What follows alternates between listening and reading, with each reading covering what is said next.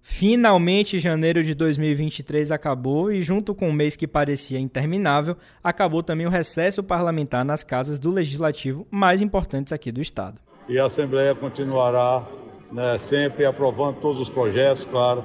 Aqui tem deputados de todos os pensamentos, é a casa de iguais, diferentes, né, que tem a sua fé, tem o seu grupo político, mas importante, como foi nesses últimos dois anos, como sempre tem sido, meio com as disputas às vezes no plenário, mas na hora de votar, até porque todos os projetos, é, quase todos os projetos que chegam aqui na casa é, são de benefício do povo da Bahia. Por isso que os deputados, tanto da oposição como da situação, acabam é, entendendo e votando pelo povo da Bahia. Na Assembleia Legislativa da Bahia, teremos uma nova legislatura, muita gente estreando e com caras bastante conhecidas do povo baiano. Já na Câmara Municipal de Salvador, teremos uma mesa diretora renovada e a expectativa de um ano movimentado por causa da proximidade, é claro, das eleições de 2024. Quero estar com harmonia com o Executivo para que nós juntos façamos um trabalho para a melhoria da vida do povo de Salvador. Todos os projetos vereadores serão apreciados pela Casa, qualquer que seja ele eles só, eles só precisam ser constitucionais.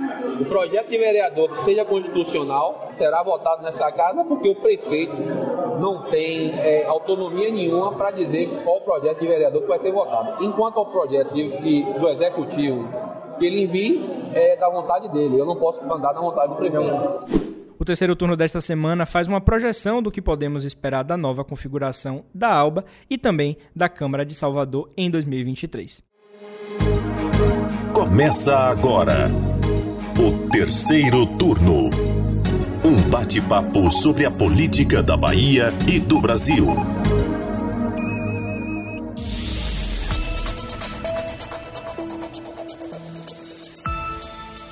Eu sou Gabriel Lopes e comigo para a gravação do podcast de política do Bahia Notícias, hoje excepcionalmente, o repórter do site Lula Bonfim. Olá galera, tudo bem?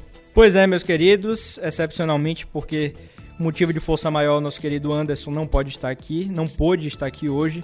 Então, na próxima semana ele volta com certeza. E Lula, de fato, mês de janeiro interminável, viu? Vou falar para você que esse ano a sensação foi essa, não só no quesito financeiro, que eu já estava quebrado agora no, nos últimos dias de janeiro, financeiramente, mas vou te dizer, demorou de passar, viu? Eu ouvi muita gente reclamando de janeiro, velho. Isso me lembrou os meses de agosto, né? É mesmo. Quando eu abro o Twitter no mês de agosto, é certo que eu vou ver alguém reclamando que o mês de agosto não termina. E é um mês sem feriado, né? Assim como janeiro. Apesar da gente ter aqui a lavagem do Bonfim, não é um feriado, é um dia de trabalho. Eu, por exemplo, trabalhei na lavagem do Bonfim. Pois é. Então as coisas são um pouco mais demoradas em janeiro mesmo. Só que a situação financeira do país agrava um pouquinho essa sensação que eu também tive. Pois é, mas então, enfim, estamos em fevereiro. Dito isso, a gente sabe que já é o padrão. Os trabalhos nos legislativos, né, nas casas Brasil afora, voltam à sua normalidade depois de um recesso de mais ou menos um mês. Eu lembro que lá para o dia 21 a Câmara deu recesso. E a gente já falou, né? Vou projetar aqui, fazer futurologia mesmo, análise de cenário. O que a gente pode esperar dessa Assembleia Legislativa da Bahia agora com o presidente Adolfo Menezes reconduzido para o cargo mais alto da, da ALBA e também na Câmara de Salvador. Né? A gente tem esse cenário novo com Jerônimo Rodrigues, o novo governador, e Bruno Reis, que segue no comando, é claro, da Prefeitura de Salvador por mais dois anos. Então vamos começar aí pela maior casa, né? proporcional. Apesar de uma renovação aí perto dos 40%, como a gente trouxe em um outro episódio, não há expectativa de mudança muito grande na forma de se fazer política, especialmente depois de uns eventos que aconteceram aí de galar o PP, né? Mas tudo no seu tempo, né, Lula? Exatamente, Gabriel. De fato, quem acompanha os caminhos da política na Bahia esperava um acirramento dentro da Alba pela forma que foi é, a, a, eleição em 2022, um, uma eleição apertada, né, com, com o PP reforçando a oposição. Só que as coisas é, é, não devem acontecer dessa forma. A liderança é, é do grupo governista trabalhava satisfeita com a ideia de ter 36 dos, dos 63 deputados, mas as articulações acabaram dando um resultado ainda mais positivo para o governo. Os simpáticos à gestão de Jerônimo Rodrigues podem somar até 43 parlamentares, né? Porque além dos deputados de PT, PCdoB, PV, PSB, MDB, PSD, Patriota, Avante, PSC e agora o PP, que já anunciaram apoio formal à administração estadual, tem também uns novos nomes que chegaram durante esta semana. Pois é, para surpresa de muitos, Lula, de outros nem tanto, vai saber o que é estava rolando nos bastidores por aí. A maioria da bancada do PL, né, que é o partido do ex-presidente Jair Bolsonaro, pode também votar junto com a maioria. Na realidade, a gente estava conversando com algumas figuras do PL para entender como é que eles vão se comportar. E o que eles estão pregando é que vai ser um grupo independente, um bloco independente. E aí eu andei conversando com um quadro do PL, né, sobre condição de anonimato, e perguntei: mas vocês não ficam constrangidos de não declarar formalmente uma oposição ao PT na Bahia depois de um processo eleitoral em que vocês foram eleitos justamente nessa esteira? Né? A gente teve um processo de polarização muito grande nas eleições do ano passado e agora vocês estão se colocando como independente. Então significa que vocês vão votar de acordo com o projeto, é fazer oposição por oposição ou não é fazer oposição por oposição. E aí o que eu recebi de retorno é que essa formação do bloco independente é justamente para ter mais força ainda e não ficar na dependência de um grupo da minoria, que seria a oposição. Então, esse é o discurso que eles estão pregando. A gente não sabe ainda o que é que de fato vai acontecer, mas a ideia é essa: é que solidariedade e PL estão ali. A gente até acabou colocando solidariedade aí nesse campo, né? Acabou não colocando nesse campo, mas falando aqui agora. Solidariedade e PL estariam aí nesse, nessa, nesse bloco independente, né? E a gente viu que o novo líder da oposição foi anunciado, Alan Sanches, e os deputados do PL não participaram dessa, dessa reunião. Né? Então houve aí um esvaziamento. E aí já começou a circular, você sabe como é que funciona, né? É, ah, o PL foi liberado por João Roma para poder fechar com o governo, compor com o governo. Essa informação não é confirmada, nem off, on, nos bastidores também não é confirmada. Mas há algum tipo de sinalização aí quem quiser que interprete da forma que melhor lhe convém. Mas o fato é que o que eu ouvi, o que eu apurei, é que o PL vai ficar nesse bloco independente. Rapaz, quem não concorda muito com isso é Alan Sanches, tá? Eu conversei com Alan Sanches na quarta-feira e ele falou, ó, aqui na Alba não existe independência. Né? Ele, ele, já tinha até me, me, falado isso antes, ele falou o seguinte, que independência na Alba só Hilton Coelho. só Hilton Coelho, ele, ele, ele falou assim mesmo. É, mas ele descartou a possibilidade de que esses quadros sejam realmente independentes, né? que eles vão negociar com o governo é, é, é, pauta a pauta. Né? Isso os aproxima mais do bloco governista do que da oposição. E aí ele estava mandando o recado diretamente aí, é, é, aos deputados Vitor Azevedo e Raimundinho da JR do, do PL, além de Luciano Araújo do Solidariedade, né? porque é, esses realmente nem é, é, é, se aproximam do bloco da oposição. Já o caso de é, Diego Castro, né, ele participou da reunião, foi o único do, do PL que foi à reunião da oposição, né? E eu conversando com ele na quarta-feira, ele também cravou, não, eu sou oposição, mas eu respondo por mim, né? É, Leandro de Jesus também mostrou um, um, posicionamento contrário ao governo, contrário ao, ao, ao PT, mas é, é, não cravou tão firmemente a, é, a palavra oposição. Tá? Ele, ele falou: não, estou no bloco independente junto aos outros quadros do meu partido. Né?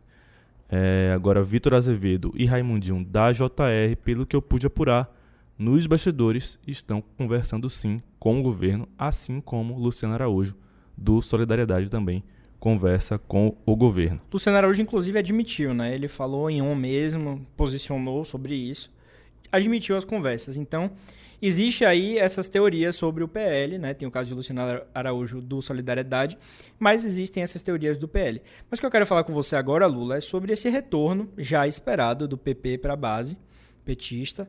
Levou aí todos os seus deputados estaduais.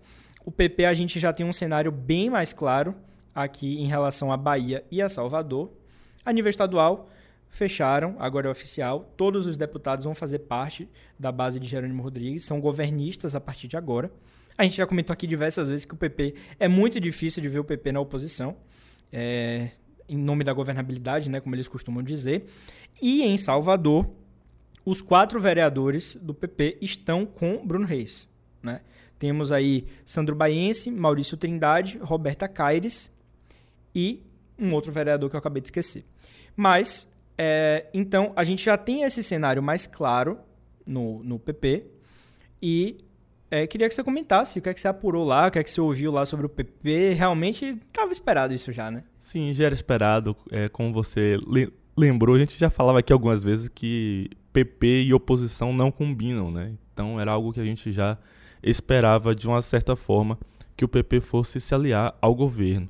A gente tentou buscar lá na Alba é, é, alguma sinalização de algum cargo que tivesse sido oferecido ao PP, isso é, não ficou claro. Aparentemente, é, a conversa sobre cargos mais diretamente ainda não aconteceu, né? ficou no ar, mas, ao mesmo tempo, é, isso não está descartado. Tá?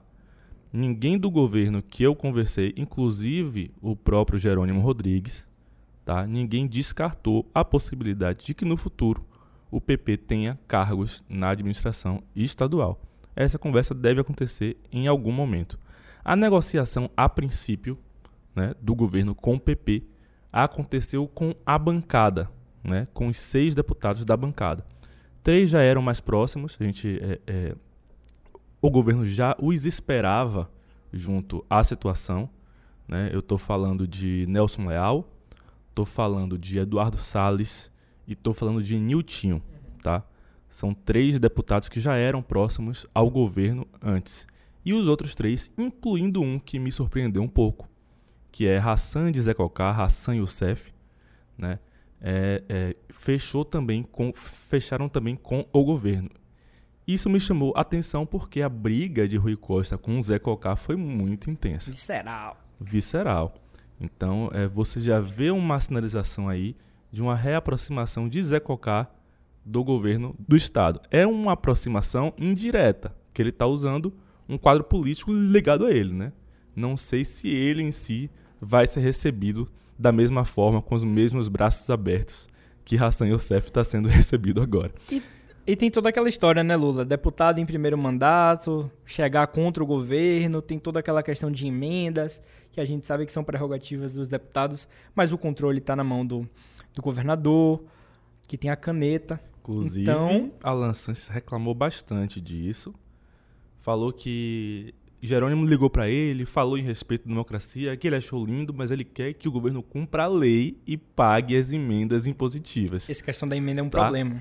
E, e é, isso provavelmente vai ser um grande problema da relação entre o governo do Estado e a oposição na aula. Já foi durante, durante o governo Rui, né? e se Jerônimo não mudar essa relação, vai ser uma briga intensa também neste mandato.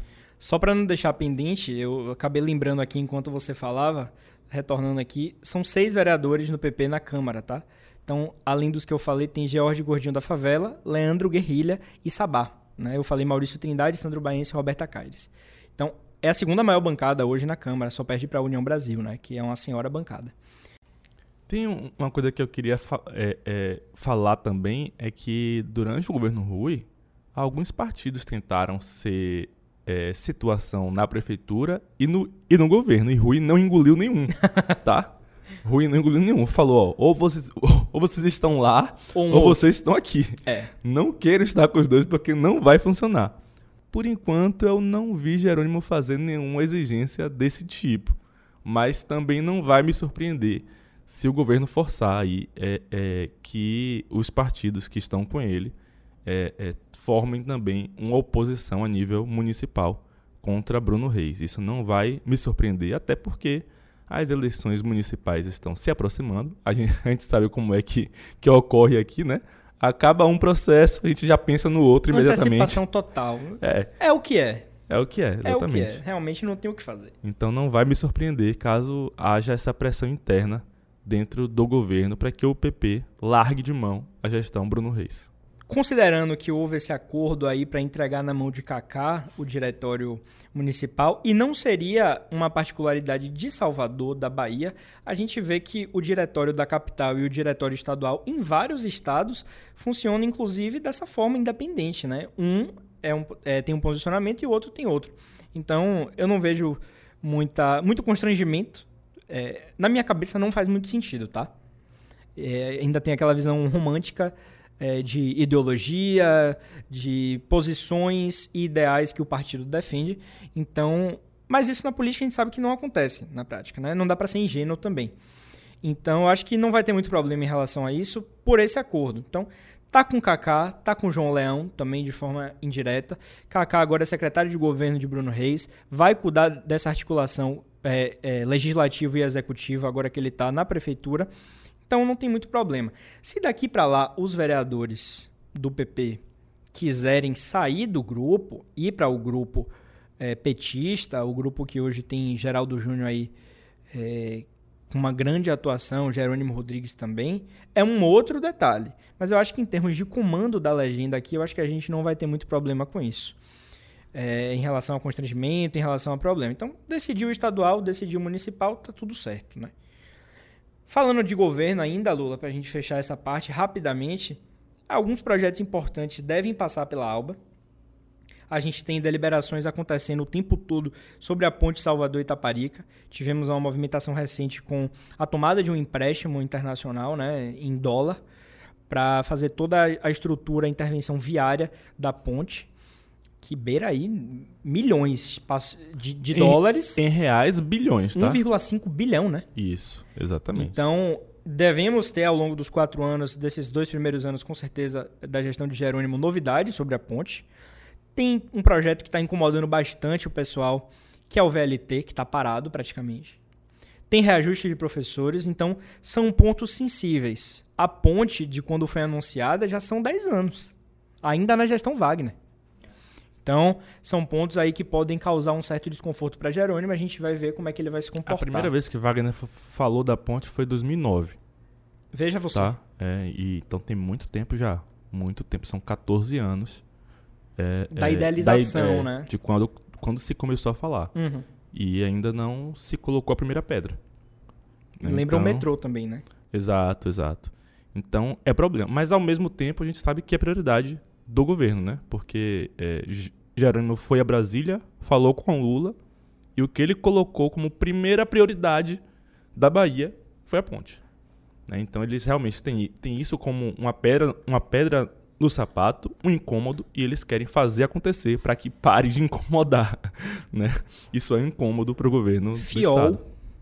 Exato. É, Ponte Saudita Parica, Fiol, duplica, duplicação de BRs, tá? É, é, isso foi algo que Jerônimo colocou também para Lula e segurança pública, que é outro calo aí do governo do estado, né? O governo Jerônimo deseja é, um projeto nacional de segurança pública, né?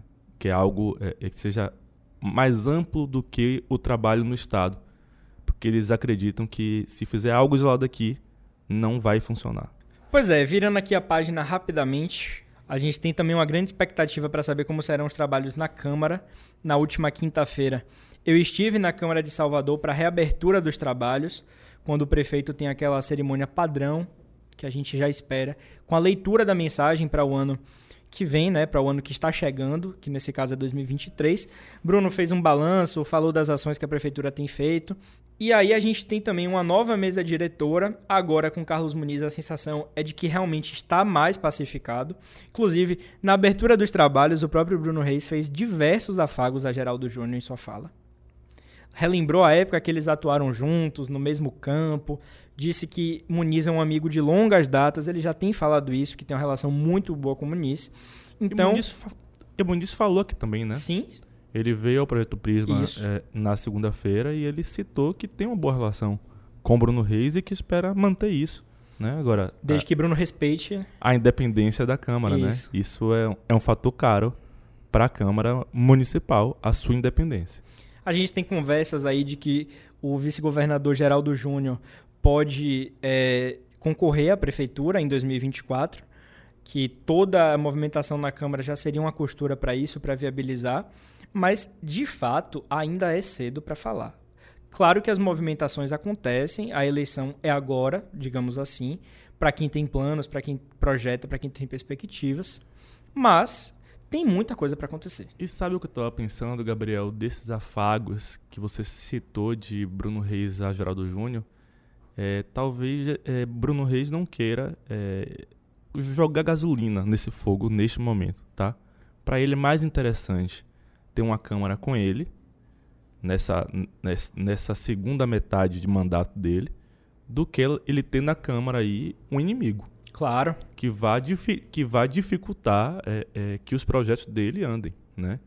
Então, é, acho que essa, esse afago que ele faz a Geraldo é, é algo muito político. Muito político. Né? Ele falando, velho, vamos esquecer isso aqui, sabe? Já Porque passou. a gente precisa botar algumas coisas para andar aqui pela cidade e tal, não sei o quê. E detalhe, tá? Por mais que haja um incômodo político aí, sempre que eu vejo Bruno e, e Geraldo nas pautas, eles estão conversando, tá? É de cantinho de ouvido. Ao final da leitura da mensagem, lá na cerimônia da Câmara, aconteceu essa mesma coisa. Pois é, eu, eu sempre observo isso. Então, não existe ali realmente uma grande rejeição. Olha, não quero falar com ele. Isso não existe. Na, naquela relação, não há. E nem pode, né? Um é vice-governador da Bahia, o outro é prefeito, prefeito da capital da Bahia. Eles têm que dialogar mesmo que eles se odeiem.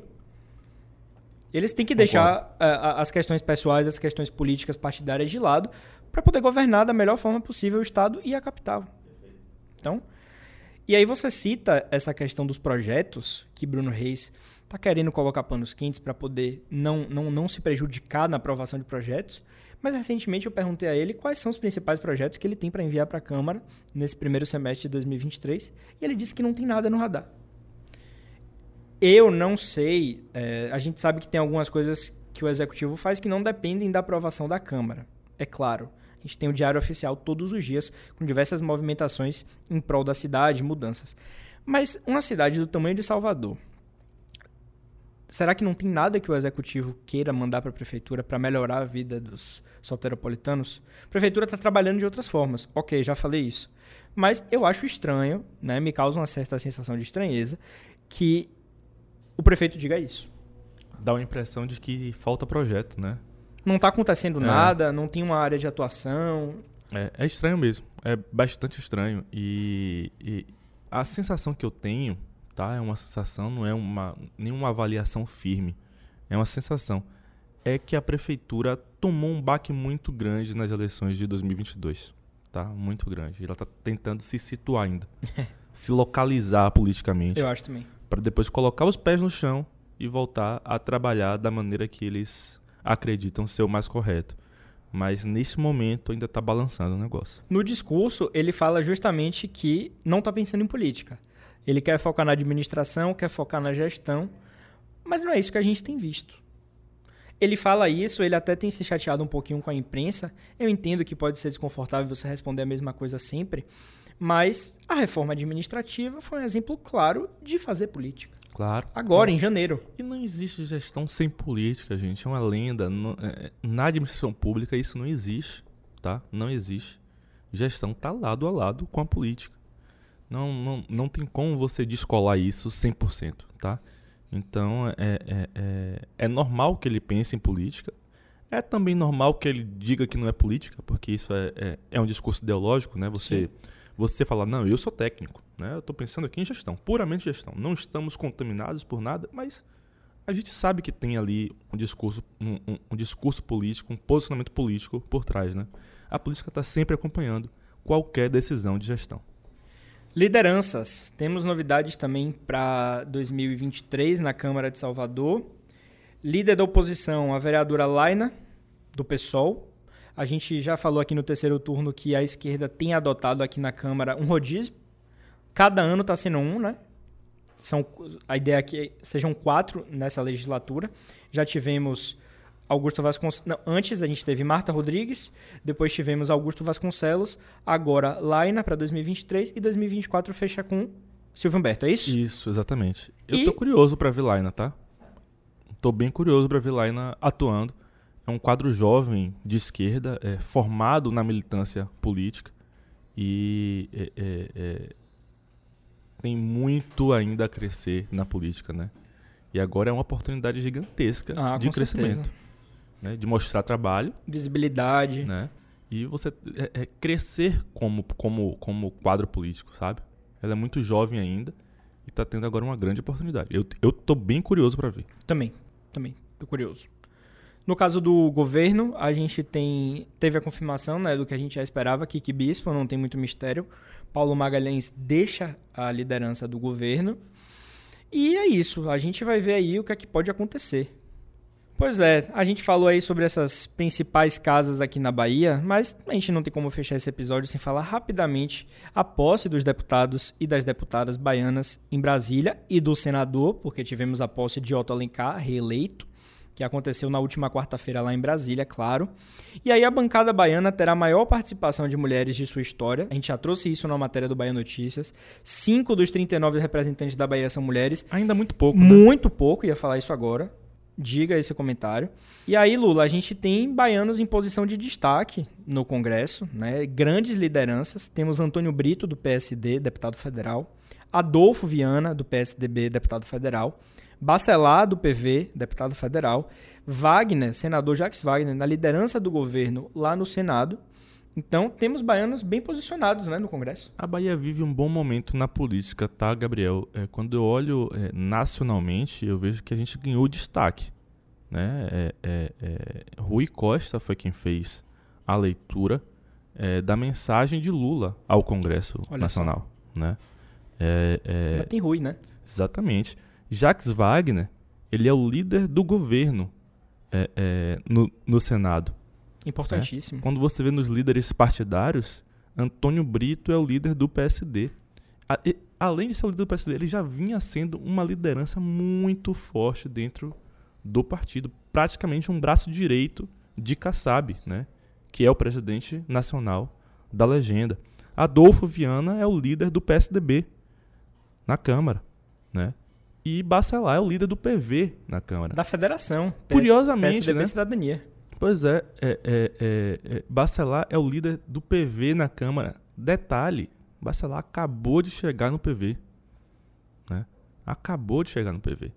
E, e isso mostra aí é, é, é, o tamanho que a Bahia é, é, chegou politicamente. Tá? Eu acho que é um, é um momento diferente da política baiana. Claro, tem muito a ver com o sucesso do grupo governista aqui. Né? Cresceu muito. E o, o próprio eh, PT nacional olha que, pô, a gente precisa abrir um pouquinho de, de espaço para eles, tá? Lula vê nesses quadros uma grande importância. E detalhe, tá? É, é, basicamente, a bancada baiana é, apoiando... Ah, eu não citei, tá? Um cara que não é líder do seu partido, mas se mostra muito influente. Inclusive, foi eleito um dos, dos parlamentares mais influentes do Brasil. Arthur que é- Maia? Arthur Maia e Elmar Nascimento. É o Mar Nascimento. Elmar Nascimento. Bem observado. Cada vez maior na política nacional e na Câmara. Tá? Elmar Nascimento. É verdade. Então, é, é- esse é um momento diferente da política baiana em termos nacionais. Protagonismo, né? E a bancada baiana é, teve sucesso, tá? Apoiou Arthur, ah, apoiou Arthur Lira e Arthur Lira tá eleito, tá reeleito. Com votação histórica. Votação histórica. A bancada baiana no Senado apoiou Rodrigo Pacheco e Rodrigo Pacheco eleito, né? É, é, é, que aí a gente pode falar que também é, é uma vitória do governo Lula, né? Porque apoiou os dois, ambos. E, e o governo Lula também apoiado por essa bancada baiana com grande maioria, né? Grande maioria da bancada baiana tá ao lado do governo Lula. Pois é, meu querido ouvinte do terceiro turno, Lula Bonfim. A gente vai ficando por aqui no episódio de hoje. A gente trouxe aqui rapidamente uns lampejos, o que é que a gente pensa, o que é que a gente tem visto, principalmente o que é que a gente tem escutado, né, Lula? Jornalista fala muito, mas também escuta muito, viu?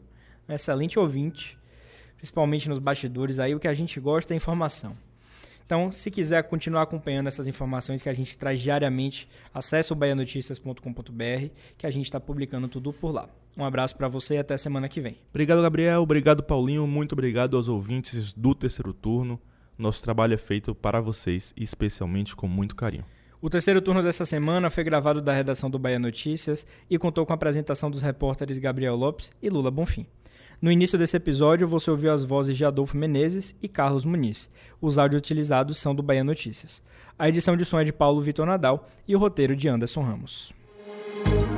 Você ouviu o terceiro turno, o seu podcast semanal sobre a política da Bahia e do Brasil.